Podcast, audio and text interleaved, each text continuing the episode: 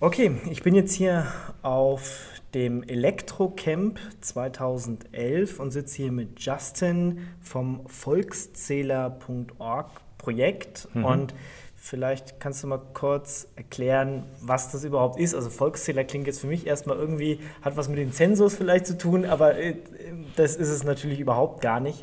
Nee, genau. Also die Idee ist die, dass man mit dem Volkszähler eine Möglichkeit hat, sich einen Smart Meter selbst zu bauen, also ein, einen Zähler für, die, für den eigenen Energieverbrauch, mit dem man darstellen kann, wie sich der eigene Energieverbrauch verteilt, beispielsweise über den Tag. Und die Kernidee, also intelligente Stromzähler, wie sie oft auch genannt werden, gibt es ja viele. Ähm, die Kernidee ist die, dass man beim Volkszähler die Daten komplett in seiner eigenen Hand behält, dass man die volle Kontrolle über seine Daten behält und niemand anderes die Daten einsehen kann. Und der Hintergrund ist der, wenn man sich solche Stromprofile, die entstehen bei solchen intelligenten Stromzählern, wenn man sich die mal anschaut, dann wird einem schnell klar, dass man damit sehr viele Einblicke erlaubt in die Abläufe in einem Haushalt und in die eigenen Lebensgewohnheiten. Und beim Volkszähler hat man eben die Möglichkeit, die Daten in, in der eigenen Hand zu behalten. Die, man gibt die gar nicht her. Das heißt ja normalerweise, so ein Stromzähler wird ja von der lokalen Versorgungsgesellschaft irgendwie zur Verfügung gestellt, eingebaut. Da kann ich doch eigentlich gar nichts machen. Ja, ja, genau. Also man muss auch klar sagen, es geht nicht darum, eine Alternative zu bieten für die Fälle, in denen man beispielsweise von neuen Stromtarifen profitieren möchte, bei denen man teilweise, bei denen die konkrete Umsetzung der Stromversorger so aussieht, dass die Profile an zentraler Stelle anfallen. Es geht also nicht darum, eine eichrechtlich abgenommene Alternative dazu zu bieten. Es geht eher darum, wenn man sagt, man möchte eigentlich sehen, wie sich der eigene Stromverbrauch verteilt, man möchte seinen Stromverbrauch minimieren, dann kann man den Volkszähler dazu verwenden, genau das zu tun. Das hat aber dann keine eichrechtliche Bewandtnis, also kein Ersatz für einen offiziellen Stromzähler. Das heißt also, wenn ich bei mir zu Hause jetzt mal wissen will, wie viel eigentlich mein Rechner genau. so verbraucht, wie viel meine, mein Kühlschrank verbraucht oder genau. die Mikrowelle oder sowas, dann kann ich mir so einen Volkszähler zusammenbauen. Und mhm. zusammenbauen auch in dem Sinne, also das ist so ein Bastelprojekt, ihr stellt so Anleitungen zur Verfügung und ich baue mir das selber. Genau, also der Stand, den es jetzt im Moment hat, ist es schon noch so, dass man im Moment schon technikaffin sein muss und auch ähm, mit der Technik sich auskennen muss und bereit, die Bereitschaft haben muss, äh, basteln zu wollen. Dann ist man jetzt im Moment richtig aufgehoben gut möglich, dass sich das Projekt in eine Richtung entwickelt, dass es deutlich einfacher noch werden wird, sich so ein Gerät selbst aufzubauen oder aufbauen zu lassen, sodass man damit auch andere Leute erreichen kann, die selbst sagen, naja, so ein Bastelding, Stromzähler, das passt mir eigentlich nicht. Also die sind jetzt im Moment noch nicht richtig aufgehoben. Das heißt, jetzt im Moment richtet es sich tatsächlich an Leute, die sagen, ich bastle das selber, ich habe auch eh schon einen Lötkolben und ich programmiere auch so ein bisschen. Das ist jetzt im Moment der Stand, den das hat, ja, das ist hm. richtig. Was muss ich eher können, programmieren oder löten? Na, das ist eigentlich ähm, eine, ein besonderer Reiz, finde ich, den das Ganze hat aus meiner Sicht. Und zwar finden sich sowohl Leute, die eher aus der IT kommen, die sich also eher mit dem Programmieren auskennen und in der Elektrotechnik relativ unbeleckt sind. Und es finden sich auf der anderen Seite, anderen Seite aber auch Leute, die eher in der Elektrotechnik zu Hause sind und sich mit, der, mit dem Programmieren nicht auskennen. Und es ergänzt sich eigentlich wunderbar. Also wir sind da relativ eng beieinander. Und da gibt es einen regen Austausch. Das heißt, da hilft dann der eine dem anderen. Das heißt also, wenn es jetzt um, es gibt bestimmte Leute, die kümmern sich eher um das Programmieren und es gibt bestimmte Leute, die kümmern sich eher um, die, um das Austüfteln der Schaltungen. Und ein, wichtiger, ein wichtiges Anliegen ist mir, dass dabei immer die Dokumentation jeweils anfällt und dass man die Dokumentation ständig so verbessert, dass die Installation für Neueinsteiger einfacher wird, sodass derjenige, der sich mit einem Teil nicht so auskennt, im Idealfall die Anleitung findet, um genau das nachzulesen, was er eben nicht eh schon wusste. Hm. Das heißt, ihr dokumentiert das alles, ihr habt das alles auf einer Webseite, mhm. im Wiki, wo das alles steht? Genau, es gibt ein Wiki, das ist ein zentrales ähm, ein zentraler Baustein, über den die ganze Dokumentation läuft, bei dem man alles nachlesen kann, bei dem auch jeder mithelfen kann. Und ähm, es gibt eine Mailingliste und es gibt ähm, die, den Quellcode, den man sich anschauen und runterladen kann. Und es gibt so gesehen eigentlich für jedermann die Möglichkeit, der sich beteiligen möchte, sich an dem Projekt auch zu beteiligen. Das heißt also, ich finde im Wiki jetzt das ganze Know-how, ich finde den Quellcode irgendwie, ich kann, ich finde die, wie das Hardware-Design aufgebaut ist, mhm. also ich kann das selber dann machen oder mhm. halt mit euch in Kontakt treten oder sogar mitmachen genau. im Idealfall. Ja. Ähm, so, jetzt habe ich mir das Ding zusammengebaut. Ja. Was mache ich denn jetzt damit? Stecke ich das dann einfach in die Steckdose oder, oder wie, wie funktioniert das? Ja, da gibt es verschiedene Ansätze, wie es tatsächlich jetzt eingebaut wird. Die ursprüngliche Variante sah so aus, dass man in den Zählerschrank einen, ein spezielles Zählelement eingebaut hat. Das kann man so fertig kaufen. Das bringt man dann an in der Installation, schleift das ein. Da sollte man sich dann auskennen mit dem Strom und sollte im Idealfall auch die Qualifikation haben, das zu tun um das auch zu dürfen, weil das die, wenn es um die Arbeit geht mit 230 Volt, das ist eben kein Spaß. An der Batterie kann man mal dranlangen mit 9 Volt, da passiert nichts, aber bei 230 Volt, da sollte man das jetzt nicht anfangen, sage ich zu den Leuten immer, wenn man es bisher noch nicht gemacht hat. Das heißt, es finden sich sehr viele ausgebildete Elektroniker in der, in der Mailingliste und wenn man das eben noch nicht gemacht hat, dann sollte man sich entweder einen Bekannten suchen, der sich damit auskennt, der diese Qualifikation hat, der das auch darf, oder das von einem qualifizierten Elektriker oder Elektroniker einbauen lassen. Habt ihr da auch so Kontakt? Äh, also wenn ich, äh, habt ihr, weiß ich nicht, wenn ich jetzt aus Stuttgart oder Berlin komme, ja. äh, kann ich da auf die Liste posten, hey, ich brauche mal jemanden, hat nicht jemand zufällig Zeit nächstes Wochenende und könnt mir helfen? Das gab es tatsächlich jetzt noch nicht. Also das, das gab es noch nicht. Das halte ich auch für ein bisschen schwierig, weil insbesondere wenn es um die um, den, um die Arbeit an der Hauselektrik geht, dann geht es ja auch um Verantwortung. Das heißt, da muss man unbedingt jemanden haben, der sich damit, der sich damit wirklich auskennt. Jetzt hast du gesagt, das ist die erste Möglichkeit oder so, ja, wie ja. es ursprünglich ist. Wie ist es jetzt? Mhm. Das war die ursprüngliche Möglichkeit, genau. Ähm, der Haken an der Geschichte war eben, dass man selbst direkt einen Eingriff in die Elektroinstallation vornehmen musste. Und um das jetzt zu vereinfachen, sind wir jetzt gerade dran, eine, eine Lösung zu integrieren, die aus einem anderen Open Source Projekt kommt, das Fluxo-Projekt fluxo.net. Ähm, Fluxo verwendet für die Messung keine Hutschienenzähler, wie das, was ich vorhin kurz beschrieben habe, sondern das sind Stromklemmen. Das heißt, man muss immer noch am Schaltkasten arbeiten, muss aber jetzt keine Adern mehr abklemmen. Das heißt, da ist immer noch angeraten, dass man sich damit auskennt, weiß, was man tut. Und ähm, die, die eigentliche Installationsarbeit ist aber wesentlich einfacher. Das heißt, man hat dann Klemmen, die man um die isolierten Adern klemmt, die ähm, aber berührungsfrei dann den Stromfluss messen und dann eine wesentlich ungefährlichere Installation erlauben. Wohlgemerkt, das heißt nicht, dass wenn jemand noch nicht am offenen Schaltschrank gearbeitet hat, dass er das jetzt tun sollte. Da braucht man immer noch jemanden, der sich damit auskennt, aber dadurch wird die Installation deutlich einfacher.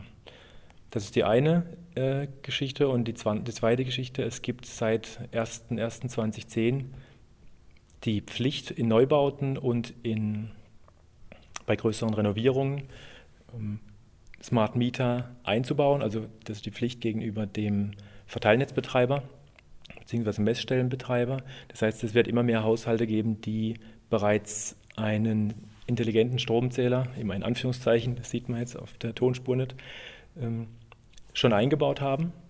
Und wir arbeiten gerade daran, auch die zu unterstützen. Das heißt, wenn jetzt jemand so einen Zähler schon in seinem Schrank hat, dann braucht er keine zusätzliche Zähleinrichtung diese Zähler, die man auf diese Art findet, die haben alle eine Schnittstelle für die Visualisierung des Verbrauchs.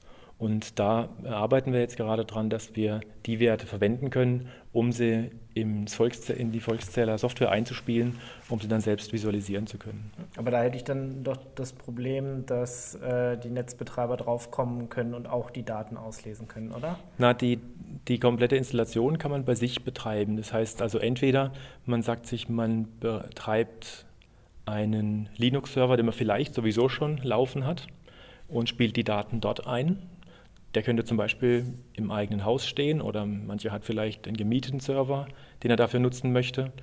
Oder es gibt auch sehr kleine und stromsparende Geräte, die in der Lage sind, Linux auszuführen und so Stichwort. Sachen, so in die Steckdosen ja, genau, Stichwort Plug Computing, ja. genau. Da gibt es verschiedene. Es gibt, es gab, inzwischen gibt es dann immer von Seagate, denn das, das, Produkt heißt Dockstar und es gibt ein Schwesterprodukt sozusagen von der Firma iOmega, das heißt iConnect. Das ist so ein Gerät, was so Handteller groß ist in etwa und welches in der Lage ist, ein vollständiges Linux auszuführen. die Idee ist, dass man diesen Rechner selbst betreibt und die Daten dann dort landen lässt, was heißt, dass man nur selbst Zugriff darauf hat und der Energieversorger hat dann natürlich keinen Zugriff auf die Daten. Also wenn ich jetzt so einen Smart Meter habe und einen Volkszähler dran habe, dann hast du gerade gesagt, dann gehen die Daten an irgendeinen Linux-Server, äh, ja. der, der die Daten auswertet. Was ja. benutzt ihr da? Also was, was ist es für Software? Ja, also wir setzen da standardmäßig, sieht die Installation vor, dass wir auf einem Debian-System aufsetzen und dann dort einen normalen Apache als normales LAMP-System haben, Linux, Apache Version 2.2, äh, MySQL, aktuelle Version und PHP mindestens in Version 5.3, 5.2 tut nicht. Und das ist eine Standardinstallation. So ist es im Moment dokumentiert. Es gibt auch eine Anleitung, wie man es auf OpenWRT laufen lassen kann. Da sind wir im Moment gerade dran, das auf realer Hardware zu testen. Bisher gibt es eine Anleitung, die beschreibt, wie man das in einer virtuellen Maschine installiert. Da funktioniert es sehr gut, auch mit relativ wenig Arbeitsspeicher. Ähm, der Reiz an den OpenWRT-Geräten ist natürlich, dass man damit nochmal ähm, zum einen ein günstiges Gerät hat, welches man für günstig Geld kaufen kann.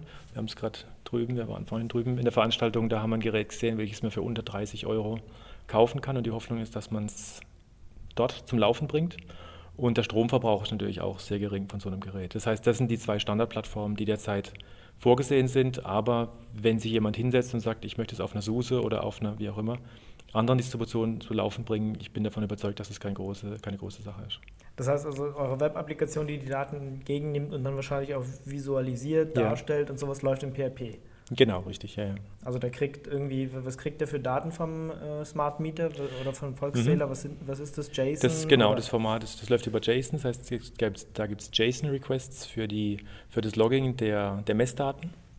Die werden per JSON an die Middleware überreicht und dann in der Datenbank äh, abgespeichert. Und dann gibt es ein Frontend, ein webbasiertes Frontend, welches dann die Daten wiederum rausholt, auch über eine definierte API von dieser Middleware. Die API ist auch dokumentiert im Wiki und die Daten dann visualisiert. Und die, die Kommunikation zwischen dem Frontend und der Middleware läuft über Ajax, was also bedeutet, wenn man sich die, das Frontend einmal geladen hat und dann andere Bereiche auswählt oder vielleicht noch Kanäle, andere, andere Profile noch mit anzeigt, wenn man jetzt einen, einen anderen Stromzähler noch mit dazu nimmt, den man jetzt gerade neu installiert hat, dann werden diese Anfragen für die zusätzlichen Daten jeweils ähm, im Hintergrund ausgeführt, also über Ajax Anfragen.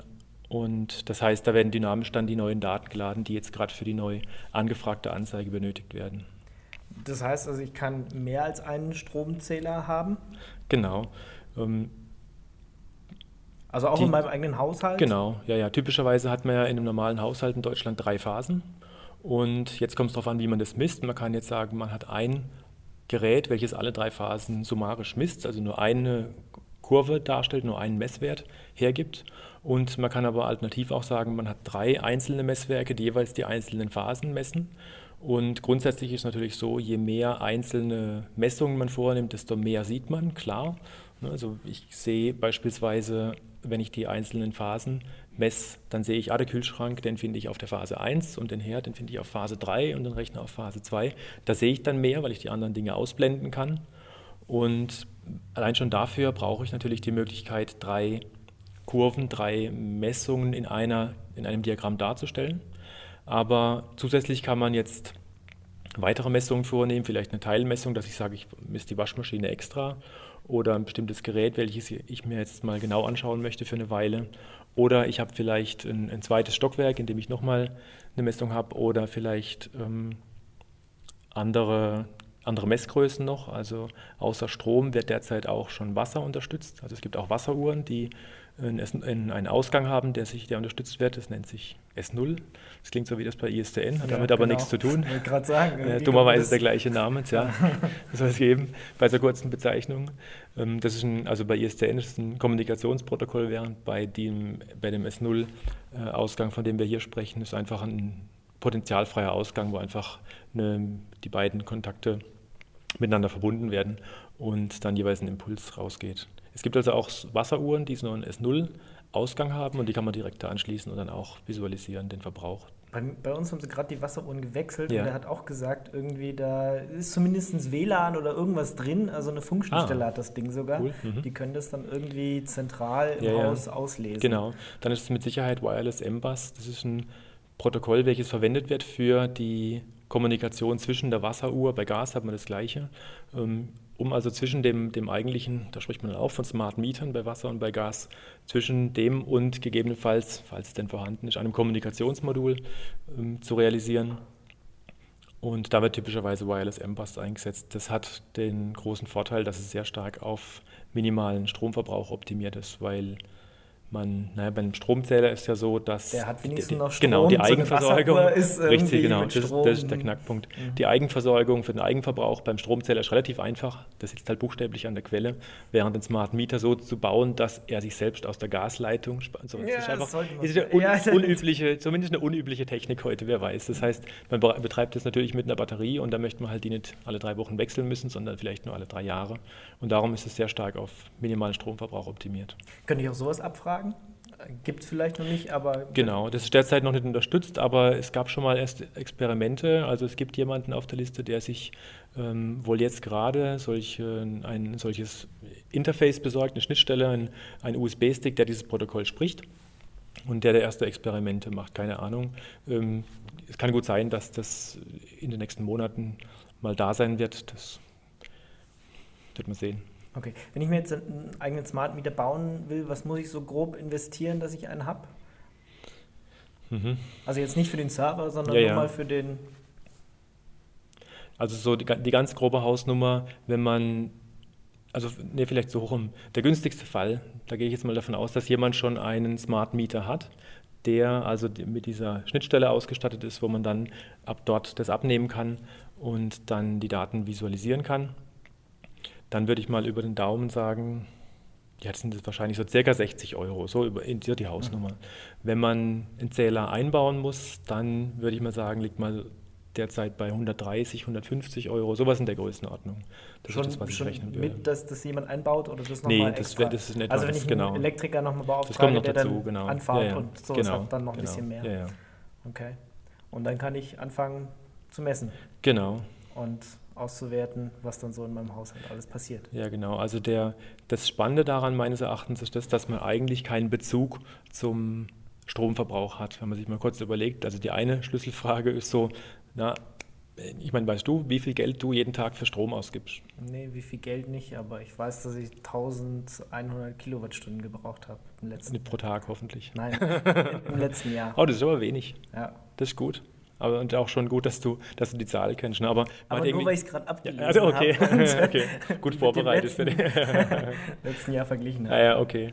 Ähm, und der Knackpunkt an der Geschichte ist ja, dass man einmal im Jahr diese, diese dass man das abliest. Ablesen, genau. Ja. Und es gibt aber eigentlich keinen Bezug zu, also keine äh, mentale Belohnung sozusagen dafür, dass man Strom sparen würde. Also dieses wie viel spare ich denn jetzt, wenn ich eine Stunde das Licht nicht einschalte oder eine Tasse Kaffee nicht trinke und so weiter? Oder was kostet mich denn und sowas? Wie viel Strom wird denn eigentlich verbraucht für Aktionen, irgendwas? Ne?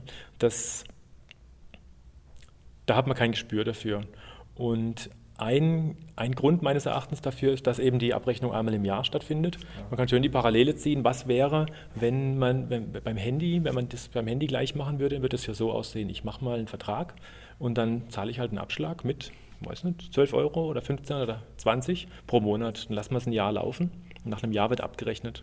wenn man sich dann zeigt, Mensch, ich habe ja pro Jahr gar nicht, pro Monat gar nicht 8, für 8 Euro telefoniert, sondern, für 35 ja, oder so. Für 800 ne? Genau, ja, genau. Also, ja gut, das ist ja, Nachzahlung genau. dann. Dann hat man ne, eine, eine leichte Nachzahlung und dann wird man es anpassen. Und, aber so passiert es derzeit beim Strom.